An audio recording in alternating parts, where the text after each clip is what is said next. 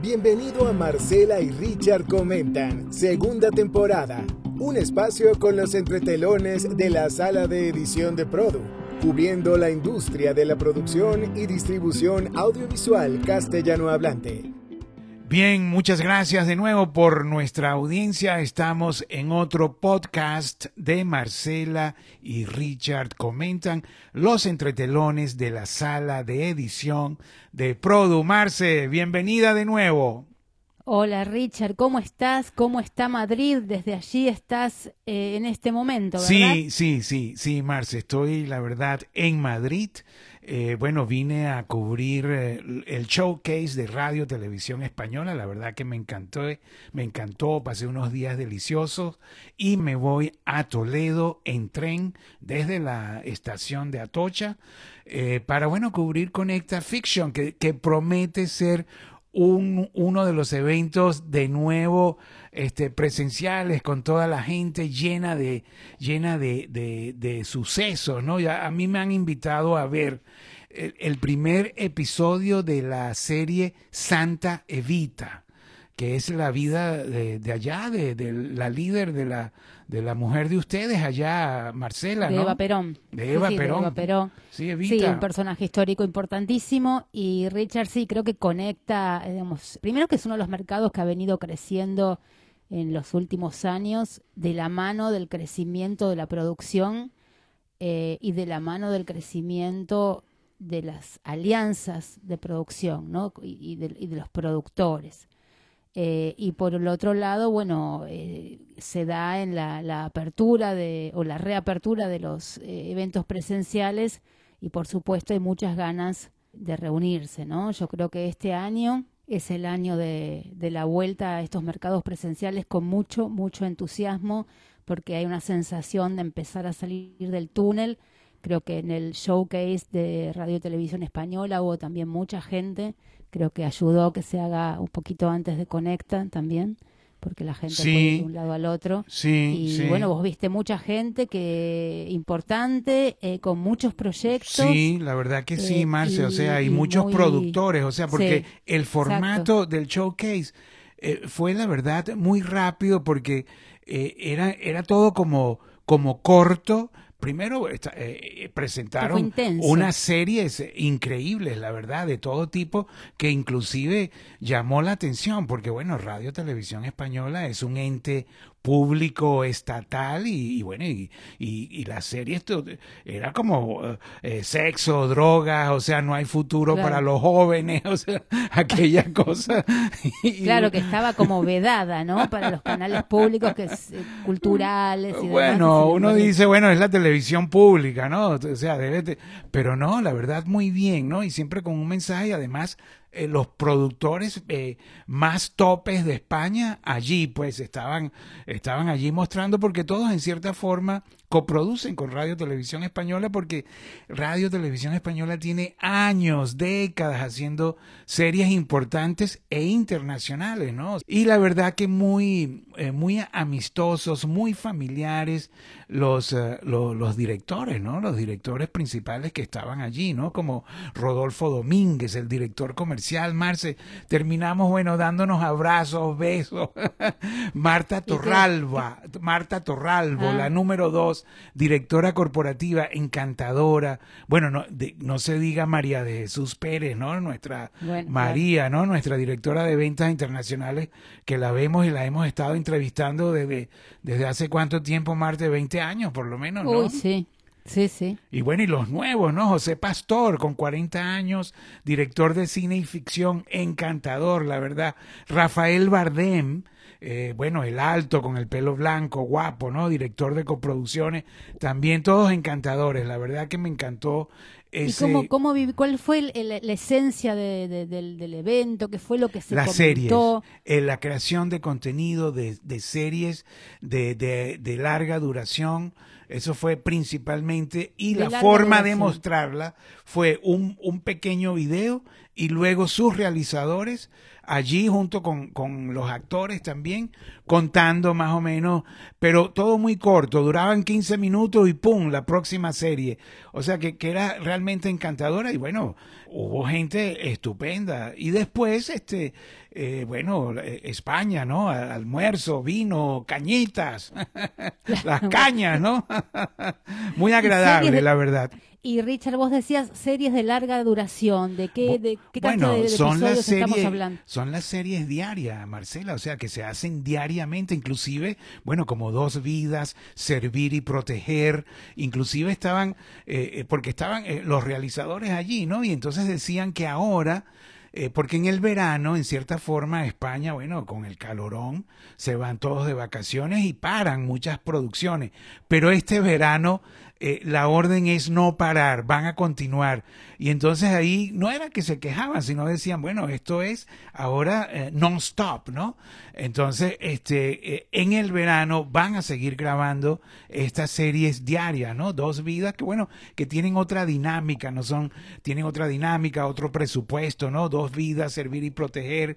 Cuéntanos cómo pasó. Bueno, o sea, Televisión Española es especialista en esto para el horario de la sobremesa que llaman, que es el horario de, de la tarde, ¿no? Y, y, algunas ya están yendo al prime time y otras están en radio, en, en TV Play, ¿no? Televisión Española Play, que es su servicio de OTT, que bueno, que no, que están allí, no tienen, o sea, no tienen horario, la vez cuando quiera, ¿no? Pero bueno, mira, muy bonito por los formatos y, y la gente que fue muy agradable, la verdad, y bueno, me voy a Toledo a Conecta, Marce. Y Richard, otra de las cosas que creo que se comentó por lo que estuvimos viendo de la cobertura es esto de los productores y la, la dificultad que se está para, para, para, volver a producir, ¿no? Poder reunir un crew, poder reunir a los actores. Ah, bueno, bueno, sí, sí, sí. O sea, sí, ¿no? Inclusive a, mí me buscó eh, la Pola Suárez, ¿no? Ángela Suárez de, de Estudios uh, Teleméxico y Fox Telecolombia, que ahora hay un nuevo nombre que todavía no lo han dicho.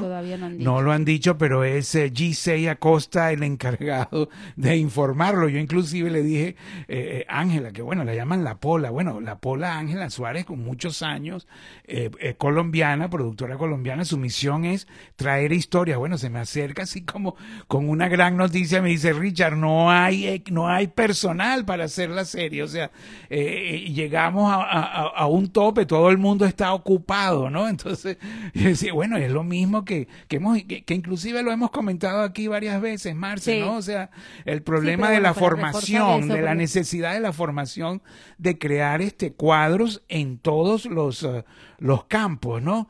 En España yo hice varias preguntas, inclusive a una de las actrices de la serie Hit, que es de, de, jóvenes así rebeldes también, ¿no? Que, que, no, que, es, bueno, un, un, un colegio de, de, alta educación, donde, bueno, no tienen futuro, ¿no? De las drogas, los mismos problemas, ¿no? Bueno, y la chica me decía, Alba de Ángel, así mismo, una, me, me dijo, no, me dijo, mira, este, yo sí tengo trabajo, afortunadamente, pero bueno, va y viene, ¿no?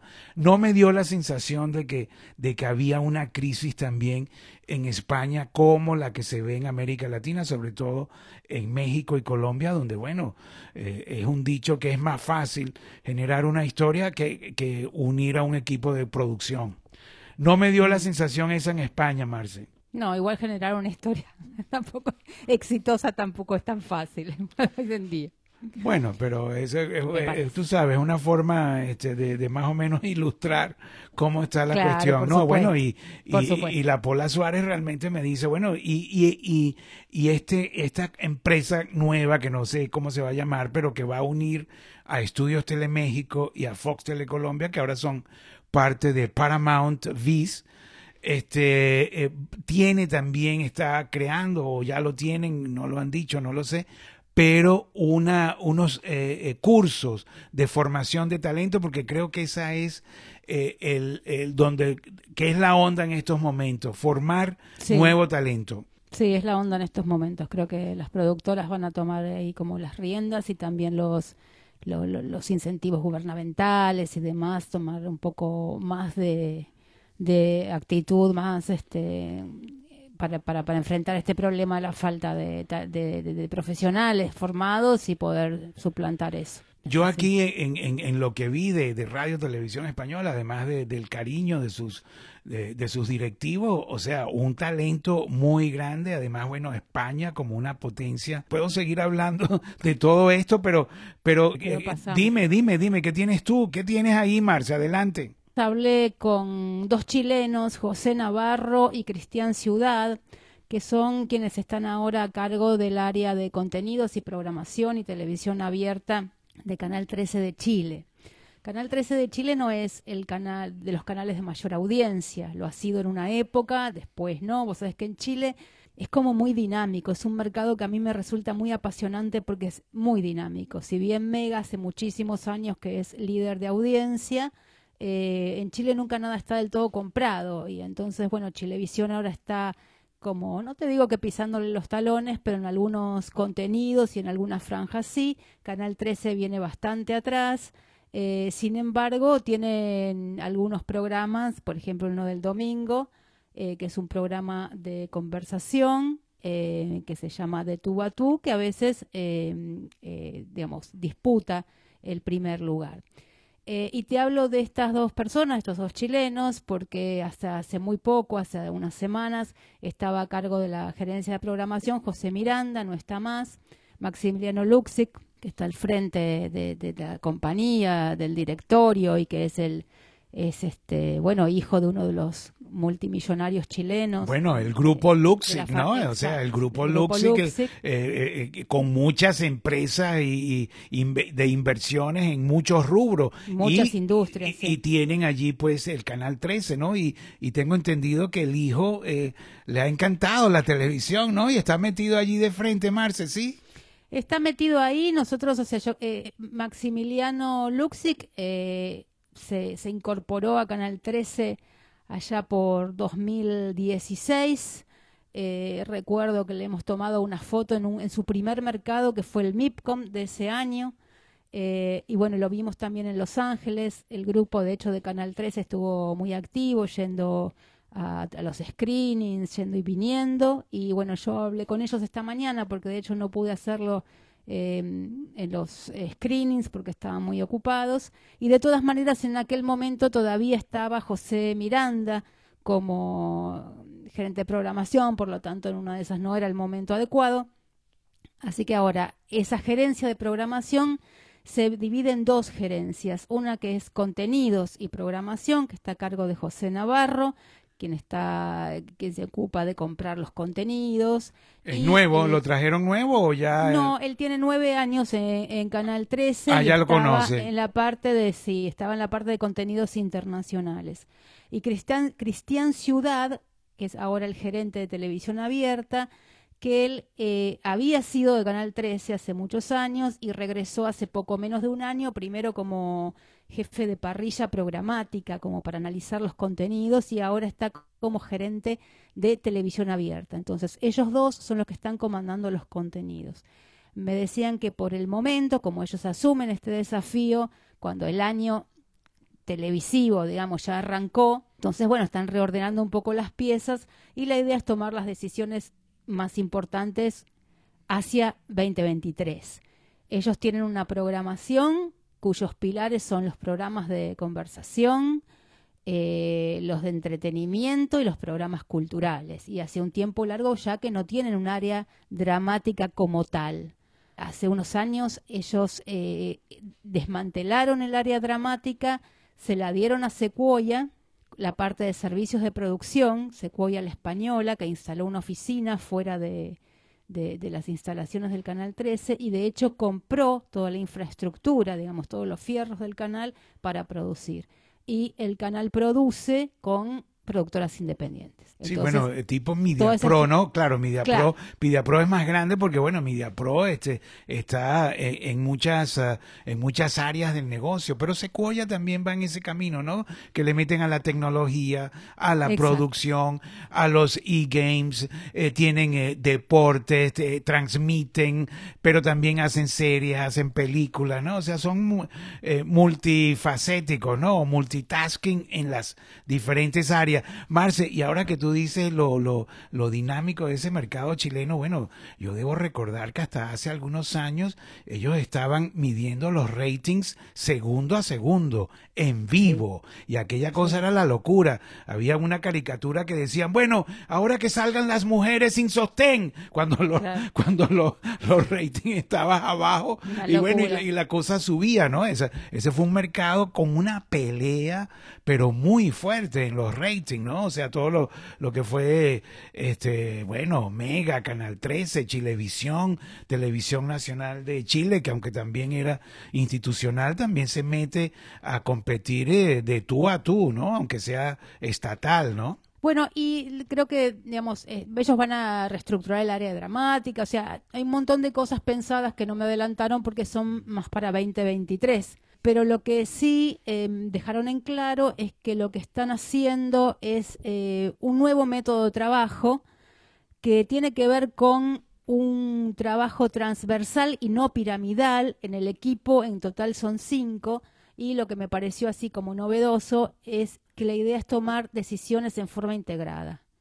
O sea, esto de trabajar de a dos y no que uno solo decida y el resto haga y entonces me decía que están tratando de crear una estructura que permita que el equipo, el equipo en general tenga información para la toma de decisiones, ¿no? Y que la información quede arriba en la punta de la pirámide y que el equipo si le toca decidir no tenga esa información. Bueno, más democrático, ¿no? Decisiones más democráticas donde participa. Sí, es más transversal y no piramidal. Puede ser democrático, puede ser eh, compartir responsabilidades también, bueno, hay un dicho, Marcia, hay un dicho, crea un comité para que no se haga nada. Sí, ese era, bueno, ese, ese, ese era un dicho de Perón, de hecho. Ah, La comisión. Ah, bueno, sí, Evita, ¿no? Perón. ¿Y cómo, cómo, estará esa, esa serie de Evita? Porque eh, es interesante. Yo vi cuando la lanzaron en Los Ángeles Yo creo que debe Screenings. Estar espectacular. En Los Ángeles Screenings se lanzó eso antes de la pandemia, creo que en el 2018. Uno de los últimos screenings fue Rodrigo García, el hijo de García Márquez, que es parte de la dirección. No sé si finalmente dirigió o no, porque esto fue antes de la pandemia. Y bueno, y lanzaron Santa Evita como el gran proyecto. Y eso nació ahí en el A Screenings, por lo menos lo anunciaron. Y, bueno, yo estaba recordando cuando, cuando eh, vi esta invitación para ver el primer episodio en Toledo, este, yo me recordaba que yo vi cuando también en Los Ángeles Screenings lanzaron hace 34 años eh, Los Simpsons. Yo estaba allí cuando lanzaron Los Simpsons. Y, yo, y, y, bueno, y mucha gente. estado en gusto. Sí, mucha gente. y mucha, exacto, y mucha gente dudaba de estos muñequitos, ¿no? O sea, con, con este lenguaje irreverente. Y bueno, ya, eso fue hace ya 34 años. O sea, van por la temporada número 34, Marce. Los Simpsons, ¿no? Y entonces yo estaba viendo igual esto de, de, de Santa Evita que vi cuando lo lanzaron y ya eh, y estoy invitado a ver el primer episodio. Digo, bueno, eh, estupendo, la verdad. Marce, ¿qué más tienes? Bueno, siguiendo con, con los chilenos, eh, quiero comentarte que vi una miniserie que me encantó, chilena, de fábula, que se llama 42 días en la oscuridad. La de los hermanos Larraín, es una serie o una miniserie que te digo, a mí me impactó, es difícil que me impacte, la verdad, y es difícil que recomiende sí, algo. Sí, porque tú eres un poco más estricta que yo, ¿no? A mí me a mí me enganchan los personajes, yo lloro inclusive, o sea, me emociono tanto que me hacen llorar cuando me emociono, cuando cuando eh, veo la realidad, pero tú eres más estricta y la viste de un tirón, Marce no la vi de un tirón porque son, bueno, seis, ocho capítulos de como 50 minutos y entonces, bueno, pero sí debo decir que me quitó horas, horas de sueño, o sea, que estuve durmiendo seis horas y no ocho como corresponde por 42 días en la oscuridad. Yo también lloro, ¿eh? A mí me gusta, porque de ah, hecho me gusta ver una, lo que sea que me emocione, que me llegue que me haga llorar, que me haga reír, o sea, pero no me es tan fácil ni llorar, ni reír, ni emocionarme. Entonces, es como en ese sentido puede ser que yo sea más exigente. 42 días en la oscuridad. Me encantan las series. 42, las series en general me encantan. Yo veo series desde El Fugitivo. ah, mira, qué buena, qué buena serie El Fugitivo, ¿no? Uf, Una eh, serie Richard. Kimberly, ¿no? Sí, Era Kimberly más. o Richard Kimberly. La encontrás en YouTube y creo que algún capítulo todavía ves lo buena que es la historia. 42 Sí. días en la oscuridad, fábula chilena, la primera serie de Netflix original pr- producida en Chile. Qué bueno Es Fábula, serie- ¿no es verdad? Me encanta Sí, Fábula. sí. Los hermanos Larraín y, y bueno, y nuestra amiga, ¿no? Ángela. Ángela, de hecho me gustó tanto la miniserie o la serie que le, le escribí, le dije, Ángela, me encantó. Me dijo, ay, qué bueno que te haya gustado. Es una serie inspirada en un caso real que sucedió en Chile, una desaparición de una mujer, eh, esposa de un empresario de, en un country, eh, algo así como un country, sí, un barrio cerrado allá de Chile. Y bueno, ya te digo, inspirado en un caso real, pero me encantó el clima, la fotografía, el frío y como la, la, la visión, la, la multiplicidad de, de, un mismo hecho, de las distintas miradas de los personajes, las actuaciones.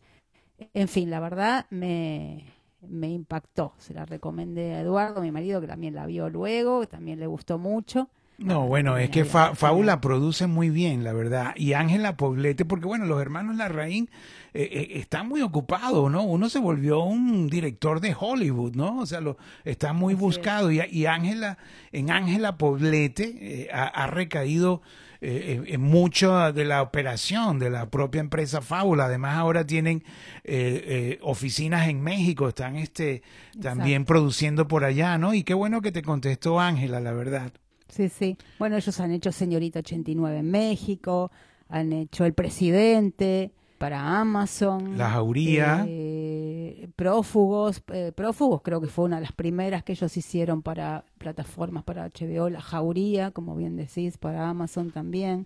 La Jauría y Señorita 89, dirigidas las dos por Lucía Puenzo, la argentina. Muy buena directora ella.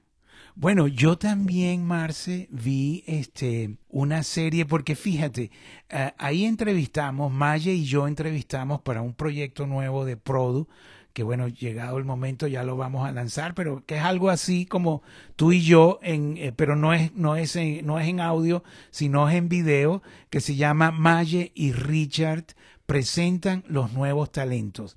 Bueno, y en, y en, y en una entrevista, entrevistamos a una escritora joven, nuevos talentos, mexicana, pero súper encantadora, o sea, Racornelia se llama, Racornelia es él, y a mí la verdad que me encantó, me, eh, o sea, conecté con ella, eh, muy talentosa, y ella es, fue parte de, ella coordinó el cuarto de escritores de una serie realizada por la, por la productora mexicana La Corriente del Golfo, que es fundada por los actores y ahora productores Gael García Bernal y Diego Luna. Y, y- la serie que se llama Todo va a estar bien es creada y dirigida por Diego Luna. Y, y, y, bueno, y la verdad que eh, ocho episodios y como la escritora a quien entrevisté estaba allí, bueno, eh, o sea, la vi un poco para ver su trabajo y la serie me encantó. Mira, Marce, bien dirigida, bien actuada, bien fotografiada, eh, un tema, bueno, muy humano, ¿no? Una pareja de, de, de esposos que, que, que, que comienza a dejar de quererse, ¿no? Y a, y a discutir y bueno, y se separan, ¿no? o sea, eh, eh, la, la chica, la chica, eh, o sea, la mujer tiene relaciones con el dentista de la niña, ¿no? O sea, entonces, este, cogen, ¿no? O sea, que yo no sabía cómo decirlo, Marce, si copulan o, o hacen el amor o en qué, en Claro, qué bueno. papel estamos de la libertad de decir esto, Bueno, Marce. cada quien se puede tomar la libertad que quiere de decir y de escuchar también. Yo hubiera dicho tienen sexo, algo así. Copulan me parece muy científico. Hacer el amor me parece muy, no sé. Muy romántico. Sí, demasiado, no sé si fue el caso. Bueno, pero, pero, pero fíjate lo que me pasó con estas. Yo sí las veo de un tirón, o sea, yo casi no, no dormí o sea, y, y- y me encantó, la verdad.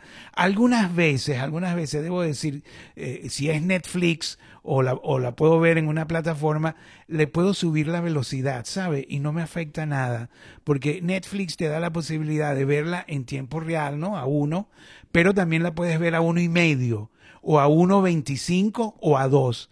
A 2 ya es mucho porque ya uno no entiende. wow. ¿no? Tucu, tucu, tucu, tucu, tucu. Pero sí, sí, yo por lo menos he visto algunas coreanas que se que tienen que son como de 40 capítulos y tal, entonces bueno, las he visto a 1.5 y y tú sabes, eh, no, no sabía. Las vea más rápido. Sí, pero tiene que ser o, o, en, o, en, una computadora o en el teléfono o en la tableta. En un televisor smart no hay esa, no hay esa, ah. Tiene que ser en una de esas cosas, sí. Sí, yo inclusive en, alguna época dije, ¿quién va a ver películas en un teléfono? A ver, pero no, Marce, yo veo películas. Yo, veo películas en el teléfono.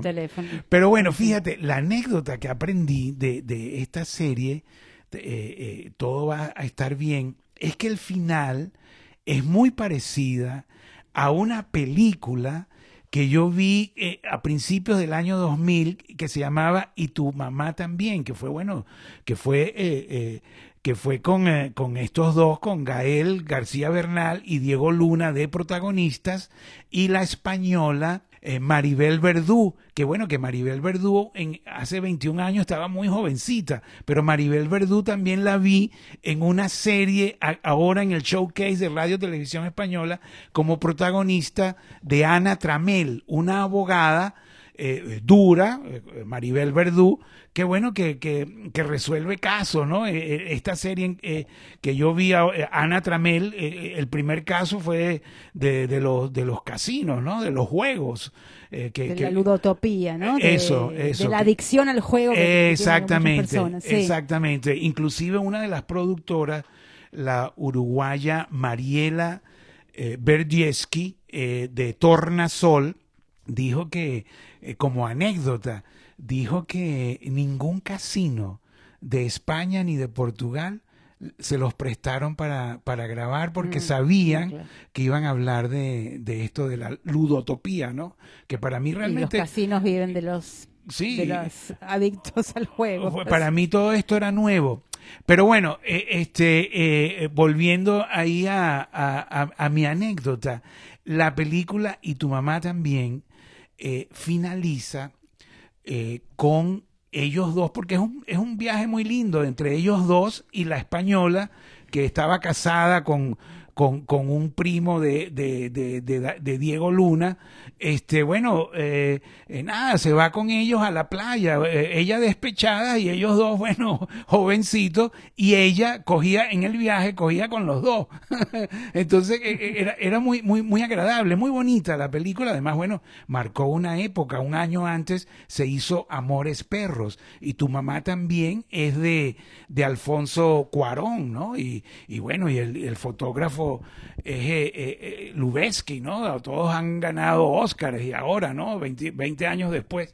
Pero el final de esta, de esta película, y tu mamá también, es ellos dos besándose, o sea, van a una escena, llegan a una playa, montan una fiesta, toman tequila, se emborrachan, y bueno, y los tres comienzan a bailar y luego van a la habitación y, y, y nada, y el amor se vuelve hacia ellos dos y ellos dos, ahí la, escena es ellos dos besándose apasionadamente, eh, Diego y Gael en, en, sus personajes, interpretando sus personajes, y la próxima escena es ellos dos desnudos, lindos, bueno, jovencitos, bellos, en una cama, ¿no?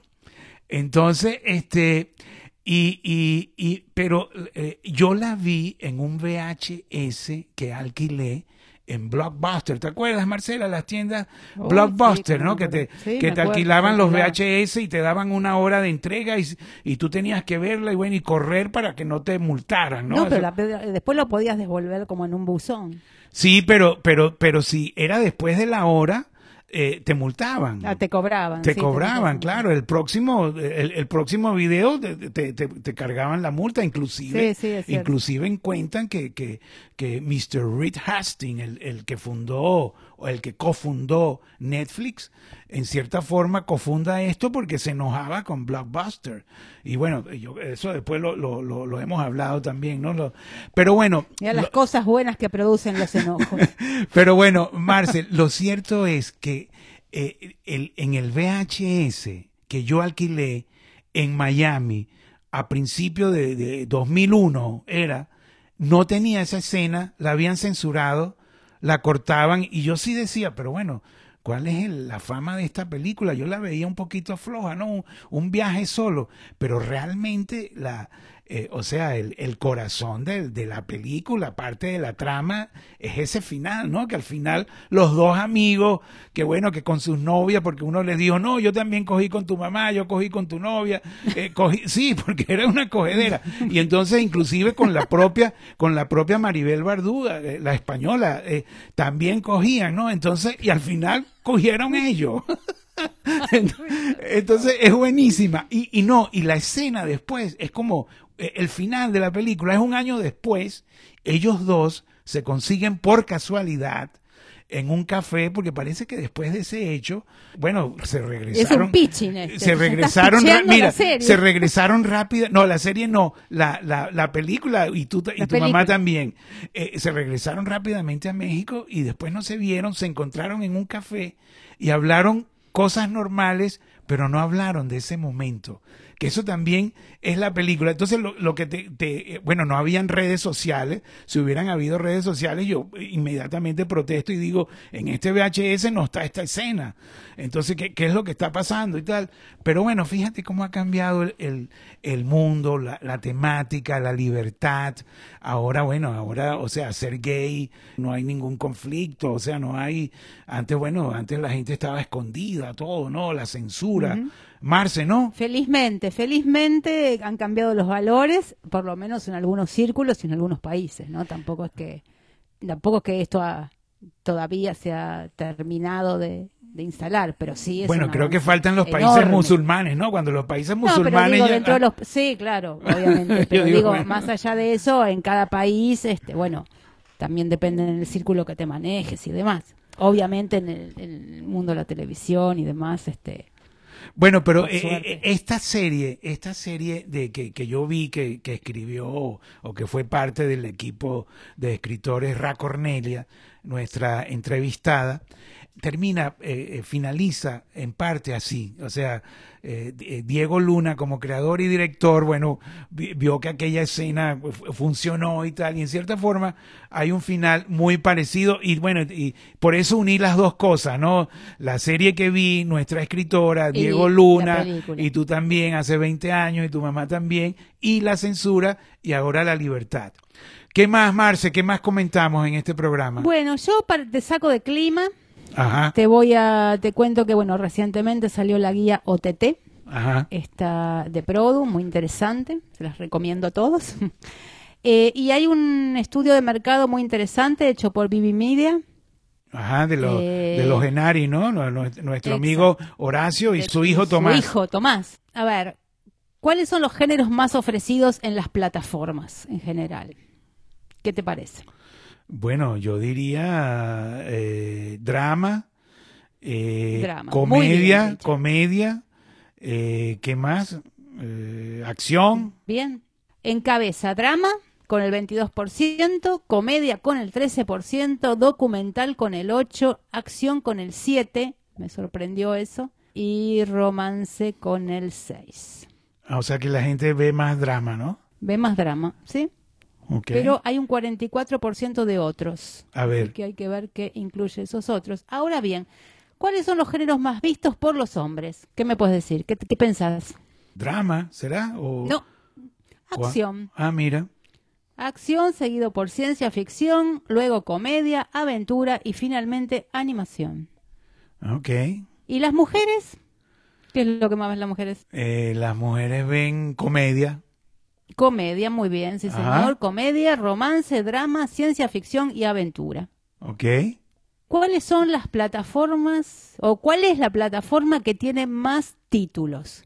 No más títulos originales, más títulos. Bueno, ¿Cuál yo, te parece? yo creo que Amazon, sin duda alguna. Muy bien. Sí, Amazon. Muy bien, Richard. Sí, porque Estás Amazon. todos ah, los exámenes. Sí, no, no, es que Amazon, no, no la que tiene más producciones originales, ¿ah? porque, Exacto. porque el archivo de, de, pero yo no sé, pero fíjate, ahí hay también eh, iTunes, yo no sé si, qué pasó, pero eh, iTunes de Apple, eh, Marce, tú consigues ahí cualquier película, cualquier música, o sea, es increíble, eso sí, hay que pagarlo todo, pero Sí, no está tú pones, acá en el- no debe, no- de- quizás no, no fue estudiado por, Porque por, no es por los Genari. claro. Exacto, pero iTunes, la verdad que tú consigues cualquier cosa.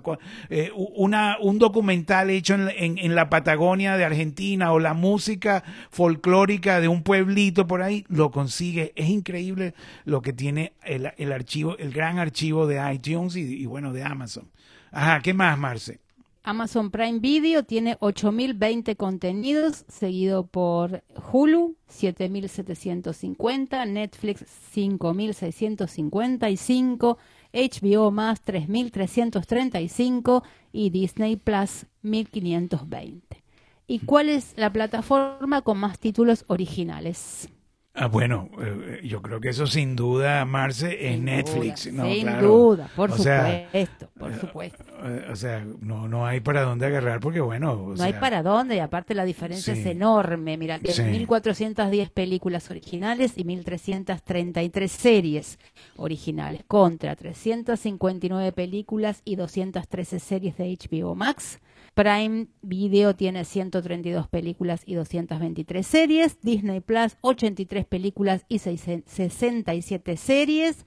Y Star Plus, cuatro películas, 35 series originales, datos a abril de 2022. Porque bueno, empezaron ahora. Netflix tiene un tiempito, ¿verdad? Bueno, y, y debo remarcar aquí, Marce, que en este showcase que acabo de cubrir aquí en Madrid, donde estoy, estuvo presente Kai Finke, eh, un alto ejecutivo de la coproducción de Netflix, eh, creo que es británico, o sea, eh, habló siempre en inglés, muy británico, dijo, remarcó el compromiso de Netflix para seguir produciendo series originales en todos los territorios. O sea, no, no, eh, además, bueno, eh, eh, aquí en España, eh, con Netflix están haciendo uno, los pacientes del doctor García, ¿no? Estaba la gente de Netflix. O sea, Netflix está en todas partes y bueno, ya hemos hablado en este mismo programa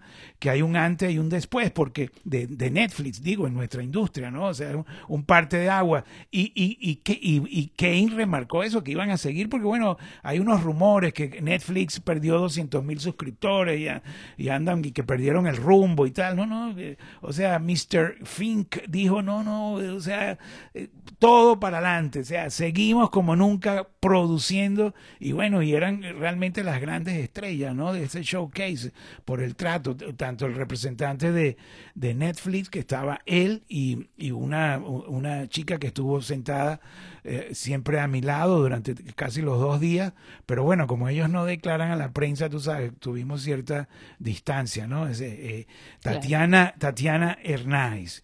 Y bueno, y también estuvo la gente de Amazon, de Amazon, pero bueno, obviamente Netflix es la estrella, Marce. Sí, bueno, son la estrella para todos los productores, ¿no? Que quieren llegar con sus contenidos. No es fácil. Bueno, fácil. ¿qué más tenemos, Marce?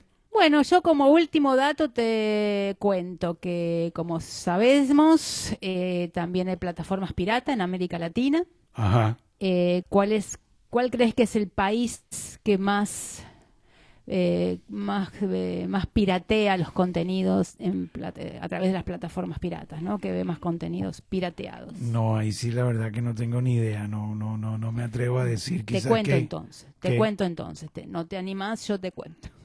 A ver. Ecuador. Ecuador con el 48%. Ah, mira tú. seguido por Colombia con el 45 y Perú con el 41. Después ya sigue un poquito Los países más andinos, entonces los países Sí. andinos son los que más piratean. Después sigue un poquito más abajo con 36% Brasil y Chile y un poquito más abajo con 34% Argentina, México y Uruguay.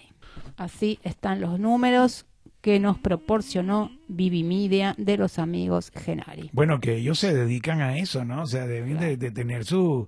Porque Ellos que- tienen, eh, eh, ellos tienen más o menos los mismos años. O sea, Horacio comenzó su negocio yo creo que el mismo año que, que yo comencé Produ. O sea, ambos, ambos, por eso nos queremos y cada vez que nos vemos nos abrazamos. Inclusive teníamos un- una, un plan. eh, lo que pasa que, bueno, la pandemia cambió todo. Teníamos un plan de, de él y yo hacer como un road show, como, como el de el de Diego Luna y, y, y Gael. Mira.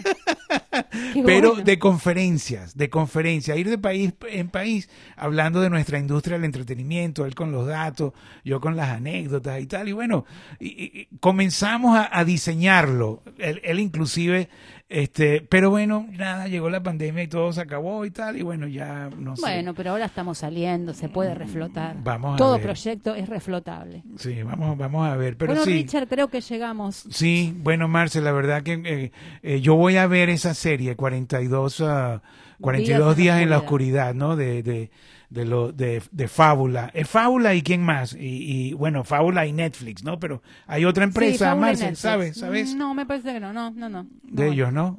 Bueno, Fábula, sí. Fábula, la verdad, eh, es fabulosa, ¿no? Y lleva acento, sí. porque en una época, eh, que creo que en el logo de ellos salió sin acento, entonces se, se decía Fabula. Bueno, creo que sigue saliendo sin acento. Fabula, ¿no? Entonces, sus, bueno, sus teníamos la duda. Pensando en... No, y nosotros como publisher, eso es muy importante, si lleva un acento o no lleva un acento, o sea, los publishers siempre estamos pendientes de la coma. Con los detalles. Claro, por eso es que somos publishers. Y, no, pero sí, porque yo le pregunté a la propia Ángela, Ángela, eh, explícanos esto, ¿es fábula o fábula? No digo, es no, fábula. fábula. Bueno, si es fábula, lleva acento. Sí, lleva acento. Ah, ok, entonces fábula. No, porque fábula también puede ser, ¿no? Claro, Ellos sí, fabulan, ¿no? claro. Bueno, Marce, la verdad que muchas gracias por, por, por este programa.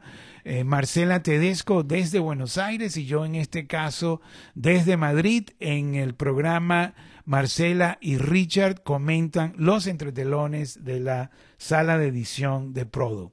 Y bueno, será hasta la próxima, Marce. Hasta la próxima, Richard. Bye bye. Marcela y Richard comentan un espacio con los entretelones de la sala de edición de Prodo, cubriendo la industria de la producción y distribución audiovisual castellano hablante.